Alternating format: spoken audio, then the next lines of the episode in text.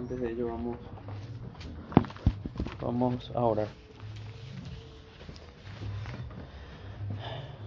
Amado Padre Celestial, te damos las gracias, Señor, en primer lugar porque podemos dirigirnos a ti, invocar tu nombre y tener la certeza de que tú nos oyes por la esperanza y la gran obra que tenemos en Jesucristo nuestro Señor y en la obra de tu Espíritu. Te pedimos, Señor, que en tu gracia, en esta gracia que vemos en tu palabra, tú nos favorezcas para, para tener un, un recorrido santo de meditación en tu palabra. Nos encomendamos a ti, Señor, en el nombre de Jesús, nuestro amado y bendito Salvador. Amén. Amén.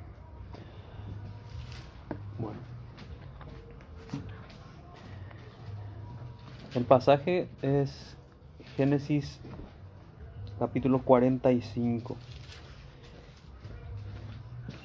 Génesis capítulo 45. Vamos a leer los primeros versículos. No podía ya José contenerse delante de todos los que estaban al lado suyo y clamó, Haced salir de mi presencia a todos. Y no quedó nadie con él al darse a conocer José a sus hermanos.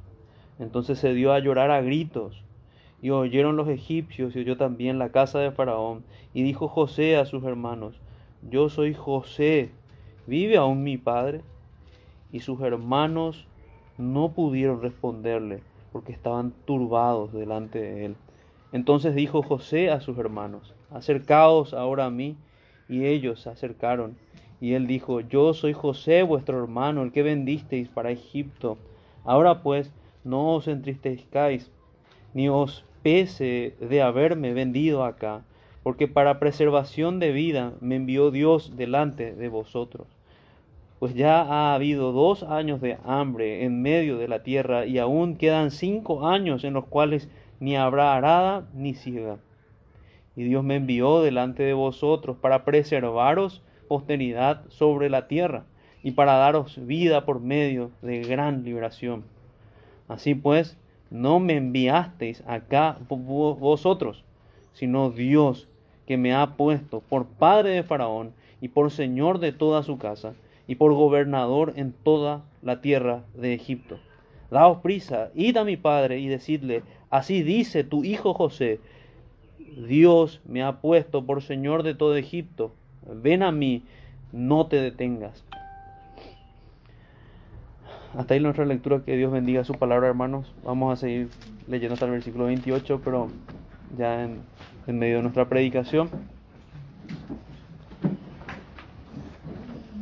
Emotivo pasaje y tanto Matthew Henry como Juan Calvino y también en mi opinión creo que va a ser la de todos, dicen que es una pena que, que la división de capítulos y versículos separe esta gran historia. Esta historia em, empezaba con, con José probando a sus hermanos, como estábamos viendo.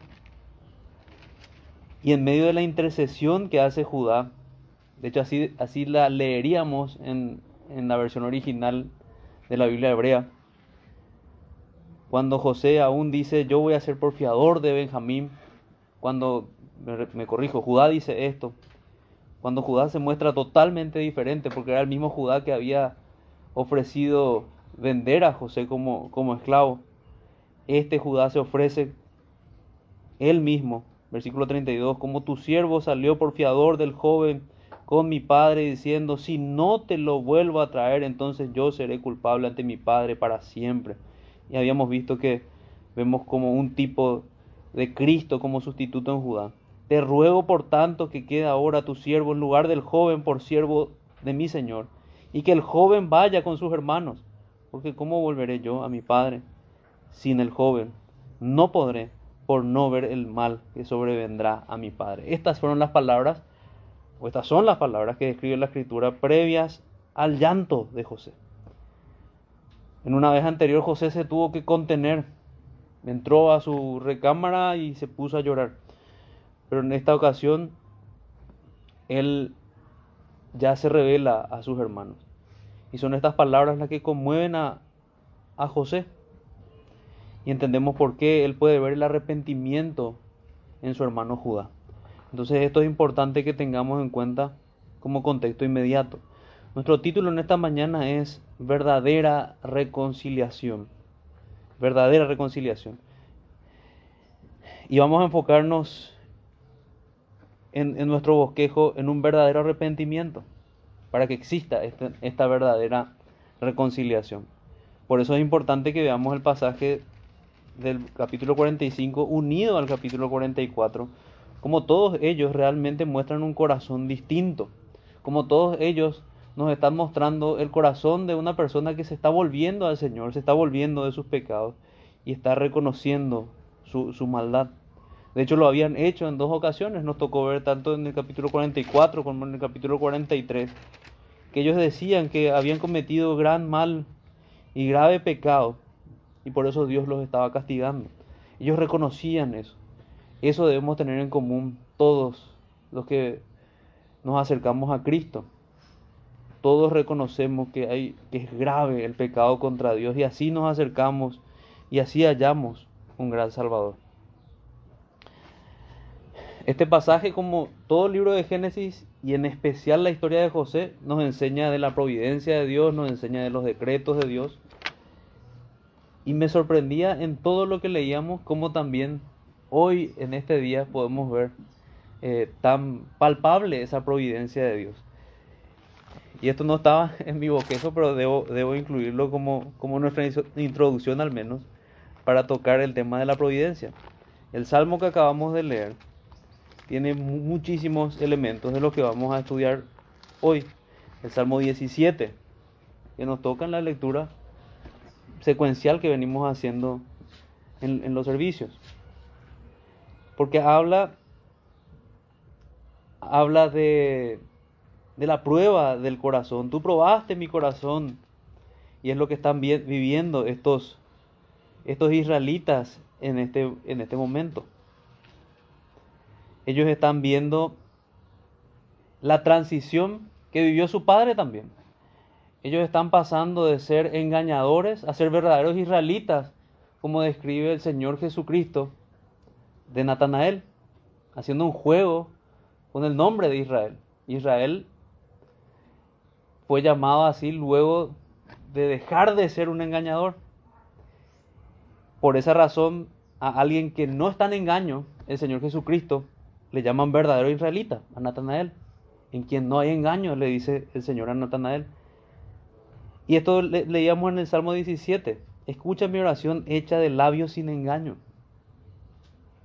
Este debe ser nuestro corazón, labios sin engaño. Este es el carácter de un verdadero israelita. Y a este carácter es el que los condujo, los condujo el Señor a estos hermanos, a todos ellos. Y finalmente hay varias, varias conexiones que había visto. Pero también vamos a ver, vamos a, a terminar viendo este, este pasaje parte de esa promesa de que el Señor tiene moradas para nosotros en el cielo. Y el versículo 15 dice, en cuanto a mí veré tu rostro en justicia, estaré satisfecho cuando despierte a tu semejanza. Vamos a meditar en ello porque tipo de esa esperanza es que Israel se ha llevado a todo ese palacio y esas riquezas en Egipto. Encontramos también esta misma providencia en cada uno de los himnos que, que fuimos cantando. Pero no extendiéndome más, seguramente podemos seguir conversando de eso al terminar el sermón. Voy a tomar una cita más para ayudar a esta, esta introducción. Solemos siempre recordar que hay una estructura ordenada en el relato de Génesis.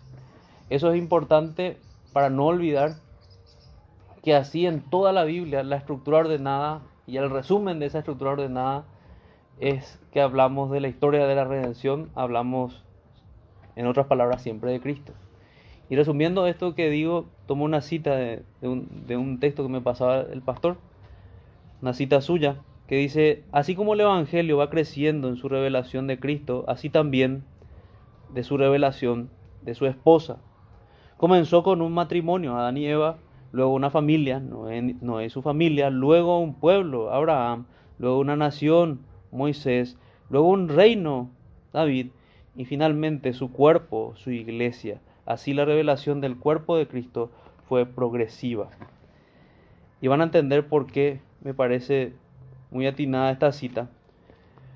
Porque un resumen similar del pasaje que tenemos lo vemos en Hechos de los Apóstoles capítulo 7 cuando Esteban estaba a punto de ser apedreado, a punto de ser asesinado. Y en esa prolija descripción de, de la historia de Israel, él, él muestra cómo ellos habían llegado a ese punto. Desde el principio, él les dice lo mismo que estamos hablando. Van a ver que es totalmente bíblico ver, ver las escrituras de esta forma, como una historia completa que, que apunta a Cristo. Varones, hermanos y padres, oíd. El Dios de la gloria apareció a nuestro, padre Abraham, estando en Mesopotamia, antes que morase en Aram, y le dijo, sal de tu tierra y de tu parentela y ven a la tierra que yo te mostraré. Entonces salió de la tierra de los caldeos y habitó en Aram, y de allí, muerto su padre, Dios le trasladó a esta tierra en la cual vosotros habitáis ahora. Y no le dio herencia en ella, ni aun para asentar, asentar un pie, pero le prometió que se la daría en posesión y a su descendencia después de él, cuando él aún no tenía hijo. Y le dijo Dios así, que su descendencia sería extranjera en tierra ajena, y que los reducirían a servidumbre y los maltratarían por cuatrocientos años. Eso ya se le había dicho a Abraham. Mas yo juzgaré, dijo Dios, a la nación de la cual serán siervos, y después de esto saldrán y me servirán en este lugar. Eso está en Génesis capítulo 15. Y le dio el pacto de la circuncisión, y, y así Abraham engendró a Isaac, y le circuncidó al octavo día, e Isaac a Jacob y Jacob a los doce patriarcas. Los patriarcas, movidos por envidia, vendieron a José para Egipto, lo que estamos estudiando ahora. Pero Dios estaba con él, que también habíamos visto, como la escritura recalca en los peores momentos de José que Dios estaba con él. Y podemos recordar que si el Señor nos permite, nos concede la fortaleza de serle fieles en tiempos difíciles. Realmente debemos dar gracias porque Él está con nosotros. Y que nos concede el poder verlo así.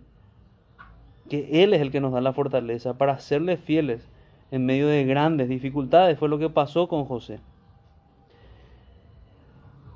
Pero Él estaba con él. Versículo 10 y le libró de todas sus tribulaciones y le dio gracia y sabiduría delante de Faraón, rey de Egipto, el cual lo puso por gobernador sobre Egipto y sobre toda su casa. Vino entonces hambre en toda la tierra de Egipto y de Canaán y gran, grande tribulación. Y nuestros padres no hallaban alimentos. Cuando oyó Jacob que había trigo en Egipto, envió a nuestros padres la primera vez. Y en la segunda que es lo que estamos viendo nosotros ahora, José se dio a conocer a sus hermanos y fue manifestado a Faraón el linaje de José. Y enviado José, y enviando, perdón, José, hizo venir a su padre Jacob y a toda su parentela en número de 75 personas. Así descendió Jacob a Egipto, donde murió él y también nuestros padres. Entonces aquí tenemos, recordando nuevamente la cita que, les decía del pastor, cómo esta, esta pequeña nación, esta pequeña familia aún, de 75 personas, se iba a conducir a ser la nación que iba a ser rescatada de la esclavitud de Egipto por manos de Moisés. Entonces, teniendo esto en mente, vayamos a nuestro, a nuestro primer punto. El verdadero arrepentimiento conmueve verdaderamente el corazón. Y si resumiéramos este inciso sería, el verdadero arrepentimiento conmueve. Y así fue conmovido José. Un José conmovido se revela a sus hermanos. Un José conmovido se revela a sus hermanos, que es lo que acabamos de leer en Hechos capítulo 7. En esta segunda vez José se dio a conocer a sus hermanos y fue manifiesto a Faraón el linaje de José. Volvamos entonces a Génesis 45, donde vamos a estar hoy.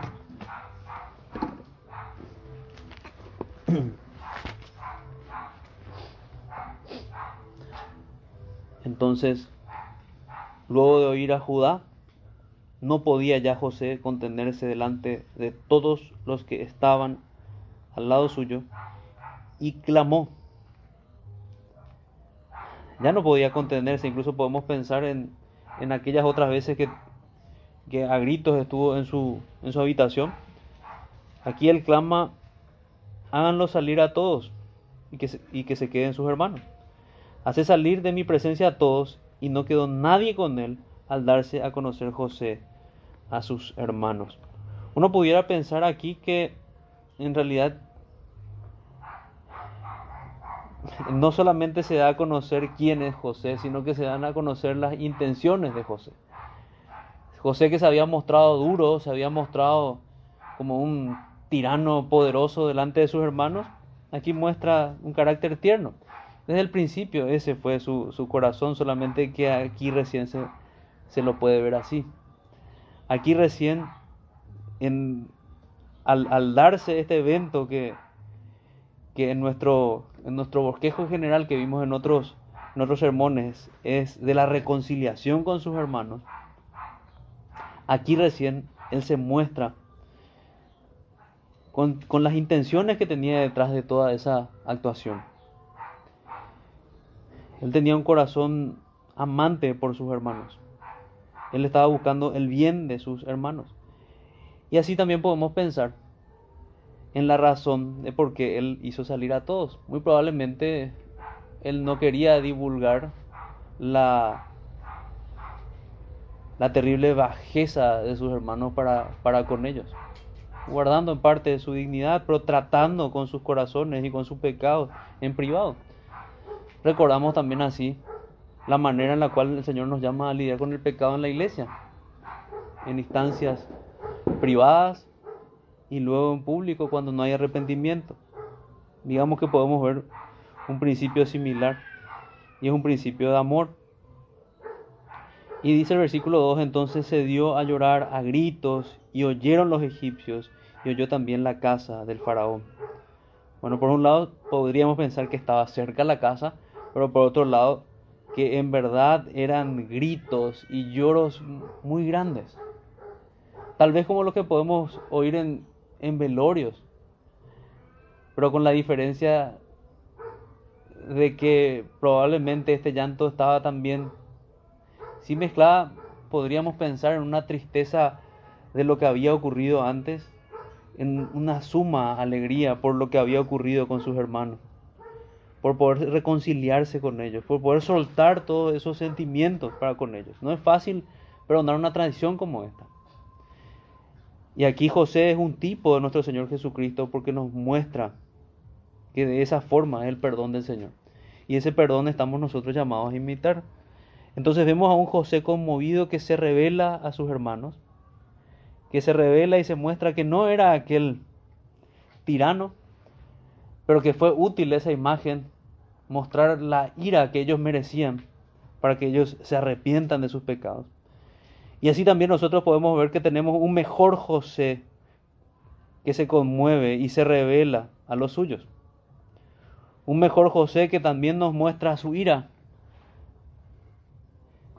la ira que merecemos, la ira que caerá sobre todos aquellos que no se arrepienten pero que nos muestra su compasión si nos arrepentimos y nos acercamos a Él. Un mejor José que nos recuerda que hay gozo delante de los ángeles por un pecador que se arrepiente. Y esa expresión nos lleva a no más que pensar en Dios alegrándose por cada pecador que se arrepiente. Obviamente también los ángeles, pero la escritura dice delante de los ángeles. Es el Señor el que se goza, el que se alegra por uno solo, por una sola de sus ovejas que se vuelven. Aquí tenemos diez. Aquí habían diez. Y yo me preguntaba, ¿cuántos hay en esta iglesia local que como hijos pródigos se acercan a Él? Que como al apóstol Pablo, Él les ha dicho, yo soy Jesús a quien tú persigues. Porque es muy similar. Lo que escuchan estos hermanos. Ellos escuchan, yo soy José. Yo soy José, versículo 3. Y dijo José a sus hermanos, yo soy José. Y luego pregunta por su padre. El apóstol Pablo escuchó algo similar. Yo soy Jesús, a quien tú persigues. Y a nosotros podríamos escuchar a quien tú desprecias, a quien tú olvidas, a quien tú maltratas, a quien tú desobedeces. Pero el Señor nos extiende su perdón. Insiste con sus profetas, como podíamos escuchar esta mañana, el mensaje de arrepentimiento, vemos la dureza con la que deben ser, tratados, tratadas nuestras rebeliones, nuestros pecados. Pero cuando ese mensaje surte efecto, escuchamos la voz compasiva del Señor que nos dice que hay perdón para aquel que se arrepiente. Yo soy Jesús a quien tú persigues. Él es Jesús, nuestro Salvador, nuestro Redentor, nuestro hermano. Nosotros somos culpables, así como estos hermanos. Ellos vendieron a, a su hermano. Nuestros pecados han vendido al Salvador y lo han colocado en una cruz. Nosotros no debemos olvidar que somos responsables de que el Hijo de Dios, el bendito Hijo de Dios, haya sido puesto en una cruz. Por nosotros fue hecho eso. Fueron nuestros pecados los que estuvieron allí en esa cruz. Y debemos estar agradecidos. Y debemos estar sumamente agradecidos. Y eso es lo que vemos en este, en este primer punto. El verdadero arrepentimiento conmueve verdaderamente el corazón. Me pregunto si nos conmueve a nosotros. Qué grande debe ser la dureza para no conmoverse con el perdón de Dios. Pero estos hermanos yo creo que también estaban conmovidos, pero quedaron turbados en este punto. Él le dice, vive aún mi padre y sus hermanos no pudieron responderle porque estaban turbados delante de él, aturdidos delante de él, sorprendidos. Hasta aquí ellos habían ocultado. Y ocurre con ellos lo que pasa con algunos. Algunos necesitamos que se nos exhorte para empezar a hacer bien las cosas. Y ahí nos arrepentimos. Y ahí decimos la verdad. Lastimosamente otros, a pesar de que son exhortados en sus mentiras, no obedecen al Señor para decir la verdad. Pero no fue el caso con estos hermanos. Ellos fueron turbados y el Señor que les ofrece perdón y consuelo también les ordena que se arrepientan.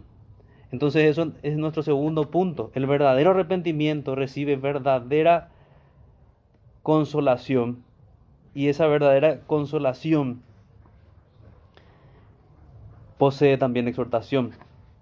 Entonces pasamos de, de, esa característica del verdadero arrepentimiento que conmueve específicamente, así como el corazón de José, el corazón de Dios. El verdadero arrepentimiento, por tanto, va a recibir verdadera consolación, como vamos a ver que hace José con sus hermanos. Luego de que ellos se encontraban turbados delante de él, entonces dijo José a sus hermanos, acercaos ahora a mí. Y ellos se acercaron. Fíjense, ahí obedecen. obedecen. Y qué lindo poder pensar de la misma manera. El Señor nos llama a acercarnos y nosotros nos acercamos. Y Él les dijo, yo soy José, vuestro hermano, el que vendisteis para Egipto. Vuelvo a recalcar. Yo me imagino a estos hombres turbados, no saben qué está pasando, asustados, porque no saben qué, cuál va a ser la reacción de José. Hasta hace unos momentos nada más lo veían como un hombre duro. Probablemente, y eso se ve hasta el último capítulo de Génesis, tenían temor de que José manifieste venganza para con ellos. Pero Él nos muestra venganza.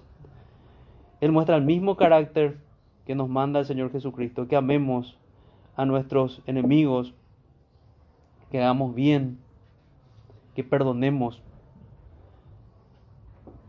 que nos perdonemos unos a otros, que nos amemos unos a otros.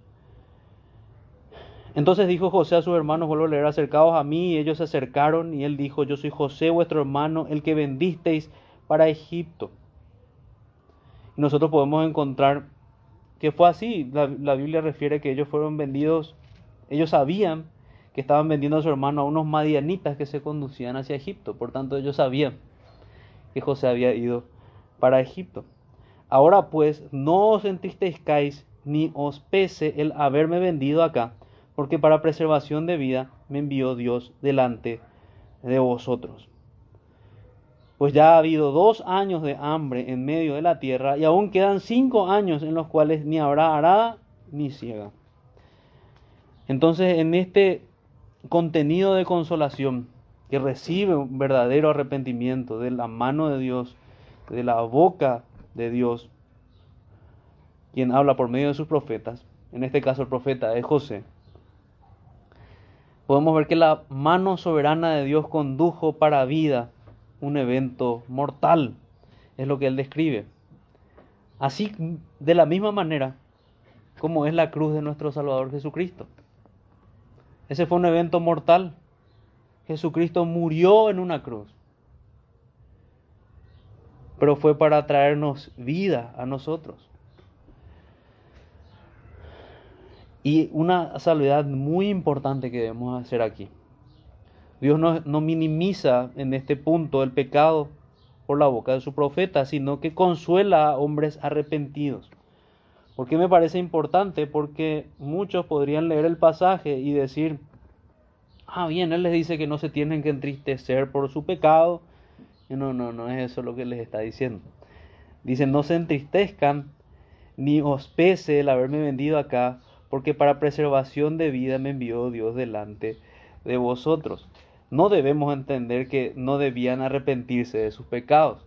Lo que debemos entender es que Josué les está hablando en, un, en, términos para que ellos reciban consolación, que a pesar de lo que ellos habían hecho, a pesar de que lo, que ellos habían hecho era malvado, era perverso, de la misma manera como lo que hicieron los hombres con el Señor Jesucristo fue terrible, eso fue conducido para bien por las manos del Señor. Ese era el consuelo. No que estén tranquilos con su, con su maldad. Ellos debían arrepentirse. De hecho, no tendrían sentido los capítulos anteriores si interpretamos así ese versículo. Porque los capítulos anteriores eran para mostrarle a ellos que habían hecho mal. Todo lo que estaba haciendo José era para que ellos se arrepintieran. Para él poder ver con sus ojos que sus hermanos se habían arrepentido. Oír con sus oídos que sus hermanos se habían arrepentido. De hecho, eso hizo. Y eso fue lo que conmovió el corazón de, José. Entonces, más bien, esta conversación en torno a la soberanía de Dios, como tenemos ver, es más bien para la consolación. Como es hasta hoy, este tema es un tema consolador. Lastimosamente hay muchos que ven el tema de la soberanía de Dios y el control soberano de un Dios así de grande, que tiene control sobre el mundo entero y sobre todos sus eventos, es un tema que quieren borrarlo de las escrituras. Y en este punto es que estudiando teología sabemos que somos bien calvinistas. Leyendo al mismo Juan Calvino, él reprocha el hecho de hombres quieren dejar de lado ese, ese, ese control soberano de Dios. punto que está claro para nosotros. Dios tiene control de todos los eventos que ocurren en la tierra. Hacíamos énfasis al principio de este mismo evento. Hasta lo que estamos cantando. Todo está en las manos del Señor. Absolutamente todo. No hay nada que escape de, su soberanía.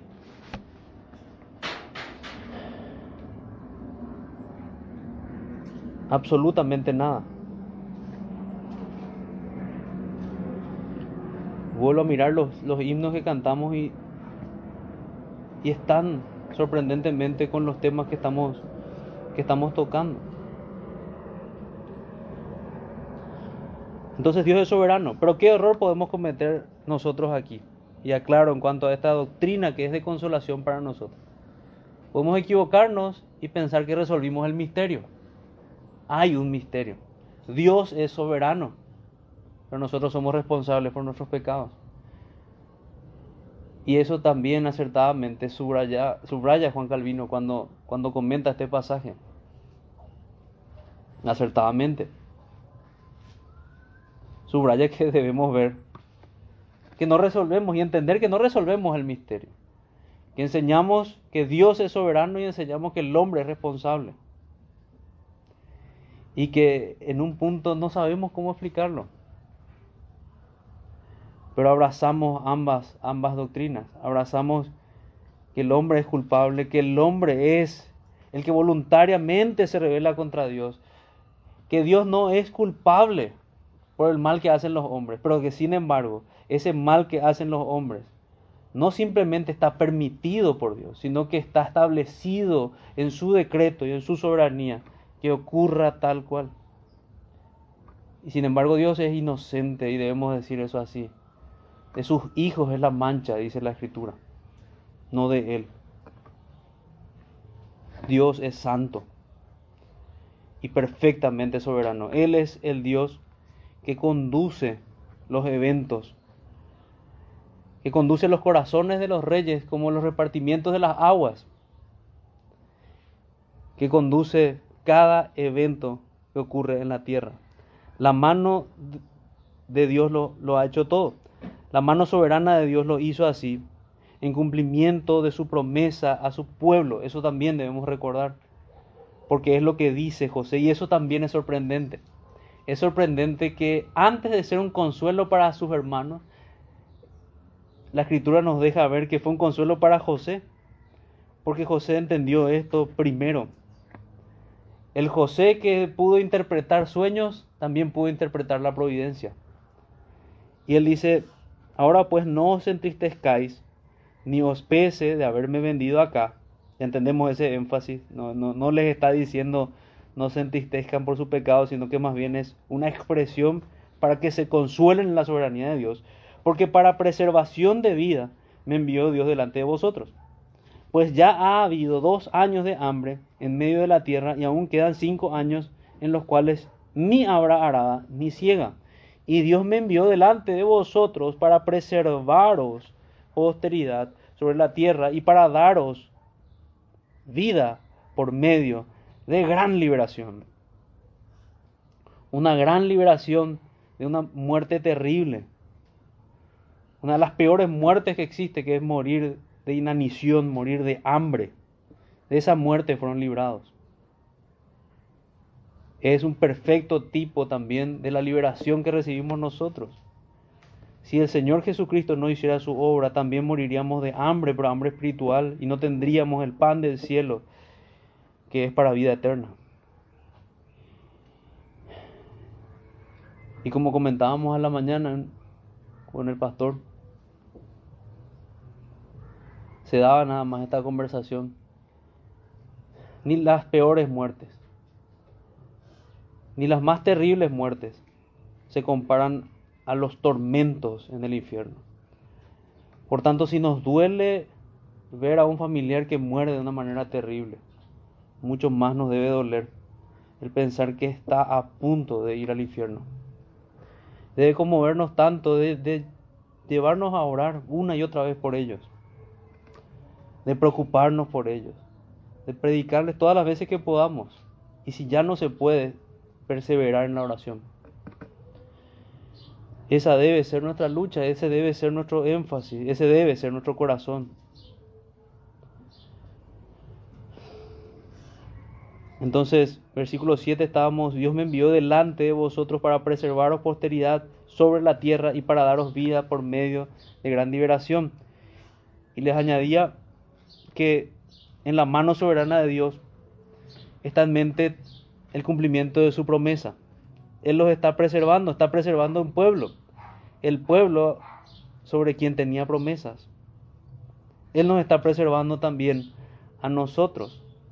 ¿Cómo vendría el Salvador de esta familia y específicamente de Judá si hubiesen perecido todos?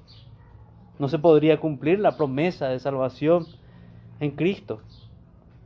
Era necesaria esta preservación para la gran salvación de Jesús. Sin embargo, estos hombres, como muchos hoy, quisieron pisotear la soberana voluntad de Dios. Recuerden, ellos recibieron un sueño en el cual Dios les decía lo que iba a hacer. Les decía que iba a exaltar a uno de sus hermanos. Ellos se resistieron a esa revelación. Pero a pesar de ello, a pesar de lo que ellos hicieron por envidia, el Señor hizo cumplir su voluntad. Y podemos recordar que Él hace su voluntad siempre. Y no hay quien lo detenga, no hay quien le pueda decir, ¿qué haces? Eso debemos entender nosotros. Hay mucho que, muchos que esta doctrina no la pueden soportar. Y hay muchos que igualmente terrible es, que abrazan esta doctrina, pero no temen al Dios que tiene este poder. Nosotros deberíamos temblar a la par de, de contemplar el consuelo que tenemos en un Dios soberano. Deberíamos temblar porque es un Dios poderoso que si Él nos dice detente es, Él tiene la facultad para hacerlo. Él tuvo la facultad para volver loco durante siete años a un hombre llamado Nabucodonosor, haciéndole comportar como un animal, como una bestia del campo. Y luego, luego tuvo poder, poder para volverlo a traer en sí.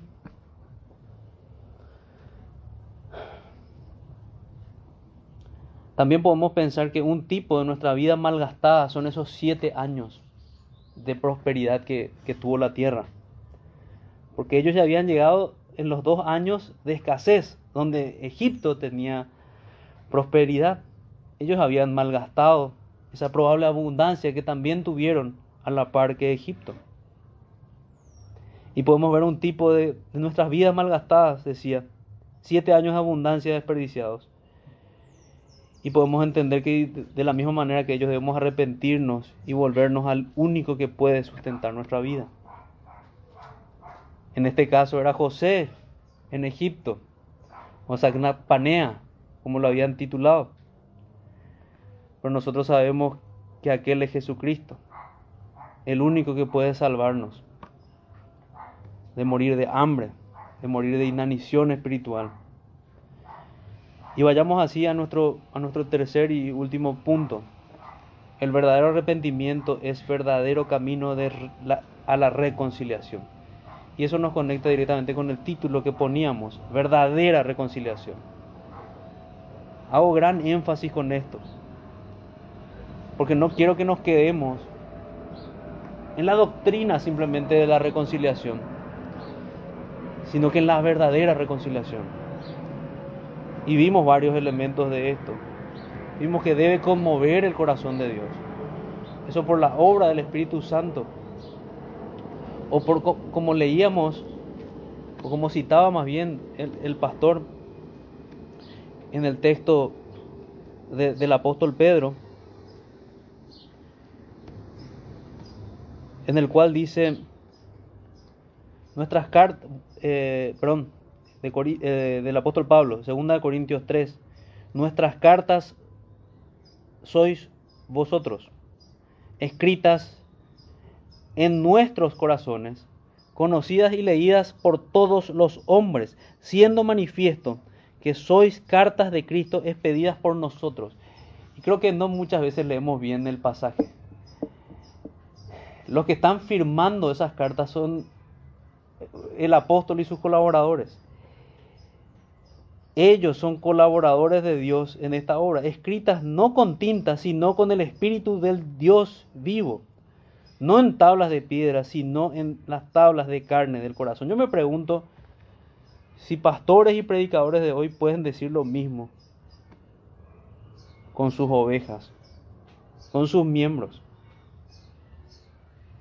Si no hacemos la tarea que hizo José, de tratar con seriedad el pecado, si no emulamos eso, si no imitamos al Señor en el llamado al arrepentimiento, si no imitamos a los profetas, no nos parecemos en nada al apóstol. Leo otro texto, otra, otra versión, porque había pasado hasta el grupo. En la nueva traducción viviente dice, la única carta de recomendación que necesitamos son ustedes mismos. Sus vidas son una carta escrita en nuestro corazón. Todos pueden leerla y reconocer el buen trabajo que hicimos entre ustedes. Es evidente que son una carta de Cristo, que muestran el resultado de nuestro ministerio entre ustedes. Esta carta no está escrita con pluma y tinta, sino con el Espíritu del Dios viviente. No está tallada en tablas de piedra, sino en corazones humanos. Y qué perfecto equilibrio podemos ver realmente en ese pasaje. Pues es la obra de Dios, por la obra de Dios hecha por sus ministros que obedecen su palabra. El, predicador al final reconoce que no hizo nada extraordinario, simplemente hizo lo que, Dios le ha mandado. Pero justamente eso lo que muchos no están haciendo. Esa sencilla labor de hacer lo que Dios manda en su casa, en su iglesia es lo que no se está haciendo. Luego de esta, de esta acotación, vayamos a este tercer punto que les decía. El arrepentimiento es verdadero camino a la reconciliación. Hay verdadero perdón y amor con grandes liberalidades. Grandes liberalidades, grandes manifestaciones de amor. Versículo 8. Así pues, no me enviasteis acá vosotros, sino Dios, que me ha puesto por padre de Faraón y por señor de toda su casa y por gobernador en toda la tierra de Egipto. Daos prisa, id a mi padre y decidle, así dice tu hijo José, Dios me ha puesto por señor de todo Egipto, ven a mí, no te detengas. Lo mismo que le había dicho a sus hermanos, que se acercaran, pero ahora llama a su padre que se acerque. Habitarás en la tierra de Gosén y estarás cerca de mí, tú y tus hijos y los hijos de tus hijos, tus ganados y tus vacas y todo lo que tienes. Y allí te alimentaré, pues aún quedan cinco años de hambre, para que no perezcas de pobreza tú y tu casa y todo lo que tienes. He aquí, vuestros ojos ven y los ojos de mi hermano Benjamín que mi boca os habla. Y algunos interpretan que al observarlo bien podían ya reconocer que eran sus propios rasgos. Era el rasgo de su hermano. Es su boca. Así como podemos ver, tal vez en nuestros hijos, en nuestros parientes cercanos. Hay gente con, con labios tal vez más grandes, otros más pequeños. Él le estaba haciendo énfasis probablemente en esto. Aquí vuestros ojos ven, soy yo quien os hablo. Como si no fuera suficiente toda la historia que él ya sabía, ¿no? Que le habían vendido. Pero recalca, mírenme. Y mi hermano Benjamín, que mi boca os habla. Haréis pues saber a mi padre toda mi gloria en Egipto y todo lo que habéis visto, y daos prisa, y traed a mi padre acá. Y con la autoridad que tenía, José ordena a sus hermanos que traigan a su padre. Y se echó sobre el cuello de Benjamín, su hermano, y lloró también Benjamín, y también Benjamín lloró sobre su cuello. Algunos comentan que probablemente Benjamín tenía un año apenas cuando, cuando José fue vendido. Por tanto, y en este tiempo tenía que tener probablemente 39 años. ¿Cuántos años había privado él de la comunión con su hermano? Ese es el llanto y probablemente también el llanto de recordar a su madre, Raquel, que había muerto en el parto. Y se echó sobre el cuello de Benjamín. Versículo 15. Y besó a todos sus hermanos. O sea, recalcó su amor y su cariño para con sus hermanos y lloró sobre ellos y después sus hermanos hablaron con él. Realmente tenemos un modelo de cómo nosotros debemos perdonar. El apóstol Pedro quería poner un límite. ¿Cuánto debemos perdonar, Señor? preguntaba. Hasta 70 veces, decía él. Como muy... Hasta 7 veces, perdón. Como muy generoso. 70 veces 7, le dice el Señor. Parece muy fácil ver esto. Es muy... Es muy noble ver a alguien como José. Pero no es sencillo mostrarse como Él y perdonar como, como Él lo estaba haciendo. Realmente Él muestra el carácter de Jesús. Él nos recuerda el corazón de Cristo. Él nos recuerda que no podemos ser nosotros como aquel de la parábola, aquel deudor ingrato,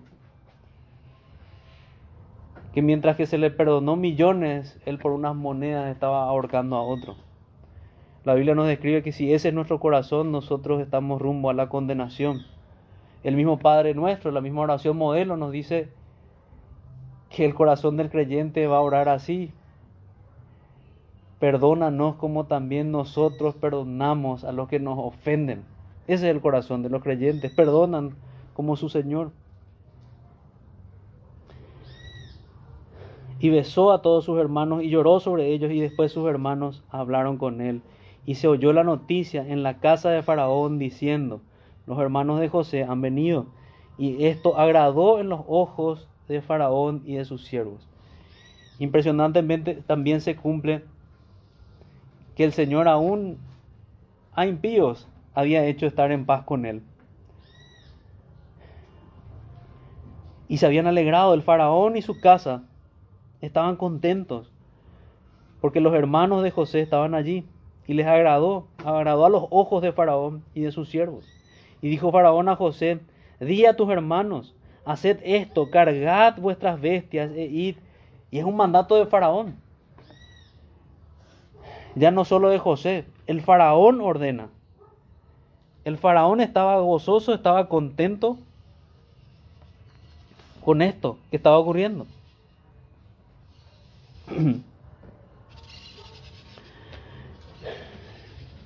Entonces podemos ver un verdadero perdón, podemos ver amor con grandes liberalidades, podemos ver que hay exhortación por transitar el camino de la verdad porque recuerden que en todo este camino que ellas tenían que volver, tenían que ir para decir la verdad a su padre. Para cargar con las consecuencias de su mentira por años.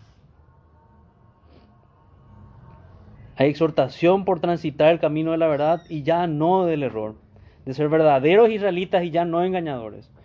Hay restauración al daño causado. Hay restauración al daño causado. Ellos van a hacer bien a su padre. También podemos ver que hay una gratitud de vida vista en el faraón. Impresionantemente. Un impío nos sirve aquí de exhortación de cómo debe ser el corazón de alguien verdaderamente agradecido. Y sin embargo sabemos que hay muchos en iglesias que no se muestran así. Reciben mucho bien de diferentes maneras y no son agradecidos. Lo natural es responder como como faraón. Todo su pueblo había sido salvado de la mano de este hombre. Por tanto, él estaba agradecido y se había alegrado de poder responder con bien a un hombre como José. Y luego continúa y dijo Faraón a José, di a tus hermanos, haced esto, cargad vuestras bestias e id, volved a la tierra de Canaán y tomad a vuestro padre y a vuestras familias y venid a mí, porque yo os daré lo bueno de la tierra de Egipto. Y comeréis de la abundancia de la tierra. Y tú manda, haced esto, tomaos de la tierra de Egipto carros para vuestros niños y vuestras mujeres y traed a vuestro padre y venid. Le dice que él mande. Hago una aclaración que creo que no había explicado. Cuando dice el texto, versículo 8, que él es padre de Faraón, se está refiriendo que él administraba su casa. Nada más se refería a eso. Él era el gobernador de la tierra y era el que administraba la casa de Faraón. Entonces manda, haced esto, tomaos de la tierra de Egipto carros para vuestros niños, vuestras mujeres, y traed a vuestro padre y venid. Y no os preocupéis por vuestros enseres, porque la tierra, porque la riqueza de la tierra de Egipto será vuestra. Y lo hicieron así, así los hijos de Israel. Allí tenemos otro hermoso tipo de cómo debemos conducirnos también nosotros. Nadie se aferre a lo que podamos tener en las tiendas. Es el mensaje. No se aferren a los que tienen sus tiendas. Tienen la riqueza de Egipto a su disposición. Y así también nosotros tenemos un mejor José que prepara mejores moradas. No nos faltará nada. Por tanto, sería tonto aferrarnos a las cosas de este mundo. Sería muy tonto. Y deberíamos guardar nuestros corazones de cometer esa, esa tontería. Deberíamos escuchar la voz de Dios a través de esta exhortación de un faraón egipcio. Que no hace falta preocuparse por esos enseres. No tenemos todo en las manos del Señor. Versículo 20. Y no os preocupéis por vuestros enseres, porque la riqueza de la tierra de, eh, de Egipto será vuestra. Así como la parábola del tesoro escondido. Vale la pena venderlo todo para tener ese terreno, para tener ese tesoro. Y lo hicieron así los hijos de Israel, y les, dio José carros conforme a la orden de Faraón, y les suministró víveres para el camino. Y a cada uno de todos ellos dio mudas de vestidos, y a Benjamín dio 300 piezas de plata y cinco mudas de vestidos. Nuevamente le da más a Benjamín, tal vez restituyéndole toda esa privación o mostrando todo, ese cariño que él no le había podido mostrar en los años que no estuvieron juntos. Pero también nos muestra el texto que habían sido curados de su envidia estos hombres. Realmente transitaron el camino de un verdadero arrepentimiento. Y no os preocupéis, perdón, versículo 22, a cada uno de todos ellos dio mudas de vestidos, Benjamín dio 300 piezas de, de plata y cinco mudas de vestido, cinco veces más. Y a su padre envió esto, diez asnos cargados de lo mejor de Egipto y diez asnas cargadas de trigo, pan y comida para su padre en el camino. Riquezas habían a la diestra de José y esas estaba enviando a su padre. Y despidió a sus hermanos y ellos se fueron y él les dijo, no riñáis por el camino. Eso no, no es una exhortación menor. José conocía a sus hermanos. Y cuando les dice que no riñan, era una exhortación necesaria. Este es el, como un eco, podríamos ver el mismo mensaje del Nuevo Testamento, que debemos amarnos los unos a los otros. Ese es el mandato. Debemos imitar el perdón. Nuevamente podemos recordar la parábola del, deudor malvado, no debemos ser así. Y lo mismo ellos, él podía imaginarse a sus hermanos discutir en todo ese largo camino en el cual ellos podían imaginarse la reacción de su padre al contarles ellos de su engaño, inculpándose el uno al otro y le dice, no hagan eso, no se peleen en el camino. También podría aplicar para Benjamín, ¿verdad? Que era el, que no tenía, que era inocente en este asunto. Entonces era necesaria y así también es necesario para nosotros recordar que no debemos reñir entre nosotros, que debemos aprender a lidiar, a buscar al Señor, a buscar la reconciliación, a aprender a perdonar.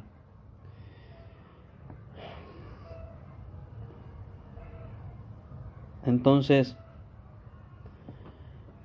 no riñáis en el camino, versículo 24, y despidió a sus hermanos y ellos se fueron. Y él les dijo, no riñáis por el camino.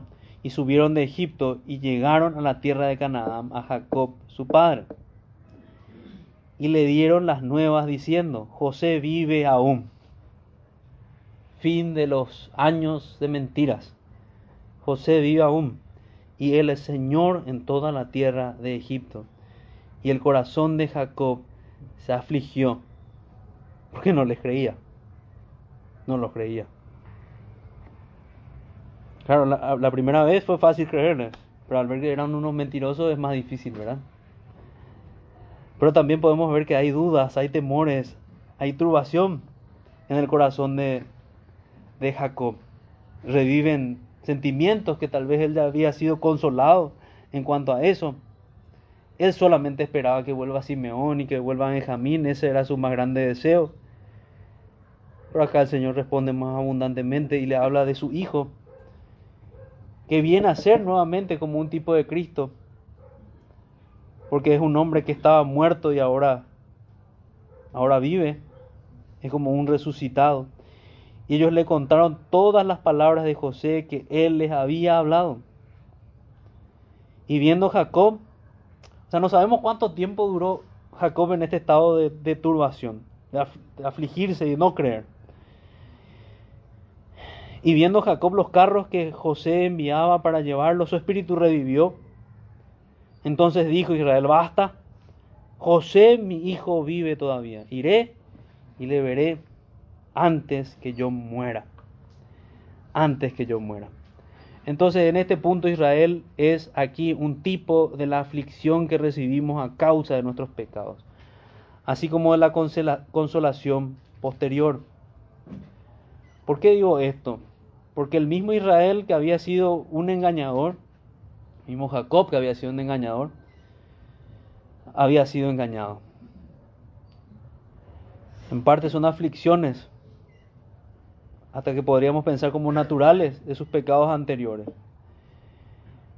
Pero así también es un tipo para nosotros de las consolaciones posteriores que recibimos, porque también nosotros recibimos retribución por nuestros pecados. Pero debemos recordar que recibimos también consolación y una futura promesa de enjugar toda lágrima ocasionada por el pecado de otros y por el nuestro. Eso es lo que nos promete el Señor. Nos muestra también aquí un corazón con contentamiento. Dice Matthew Henry, tenga en cuenta que aquellos que se contentarían con menos grados de comodidad están mejor preparados para mayores, para mayores grados de comodidad. Y es el caso de Jacob. A él no le importaba las riquezas, a él no le importaba voy a ir y voy a vivir en la riqueza de Egipto. No, él estaba contento con voy a ir y voy a ver a mi hijo voy a morir. Eso era suficiente para él. Él estaba contento viviendo en esas tiendas. Por eso es interesante el comentario de Matthew Henry que dice, aquellos que están, tienen un corazón con contentamiento, aquellos que se contentarían con menos grados de comodidad, están mejor preparados para mayores. Porque muchas veces mayores grados de comodidad hace que gente se olvide del Señor. Entonces termino con, con esta frase, Dios nos conceda tener y atesorar su salvación envuelta con verdadero contentamiento y gozo. La salvación es un tesoro, así también el contentamiento, y así debemos recibirlo. Entonces, les cito el texto, ahora van a entender por qué veía tal conexión con uno de los himnos que cantamos. El himno 109, en la última estrofa, dice, el mundo entero no será dádiva digna de ofrecer amor tan grande sin igual, en cambio exige todo el ser. Es demasiado grande el perdón del Señor. No tenemos forma de, retribuir todo lo que Él ha hecho en nuestro favor. Así que nos queda solamente hacer un, un esfuerzo y adorarle entregarle nuestras vidas enteras renovar esos votos. Así que buscando esto, hermanos, dirijámonos al Señor en oración. pidiéndole que nos, nos fortalezca en este servicio. Padre nuestro que estás en los cielos, te damos las gracias, Señor, porque nos concedes y nos regalas mensajes espirituales que fortalecen nuestra alma y nos estimulan a, a servirte y amarte más. Te damos gracias porque nos has recordado que, que recibimos perdón para nuestros pecados, nuestros muchos y terribles pecados. Y que tenemos certeza de que podemos acercarnos a ti. Y que tenemos promesas en tu palabra. Pero que así también tenemos un mandato de vivir santamente delante de ti. Te pedimos que nos ayudes, que nos favorezcas, que nos perdones y que no nos abandones, Señor. Esto te rogamos en el nombre de Jesús. Amén.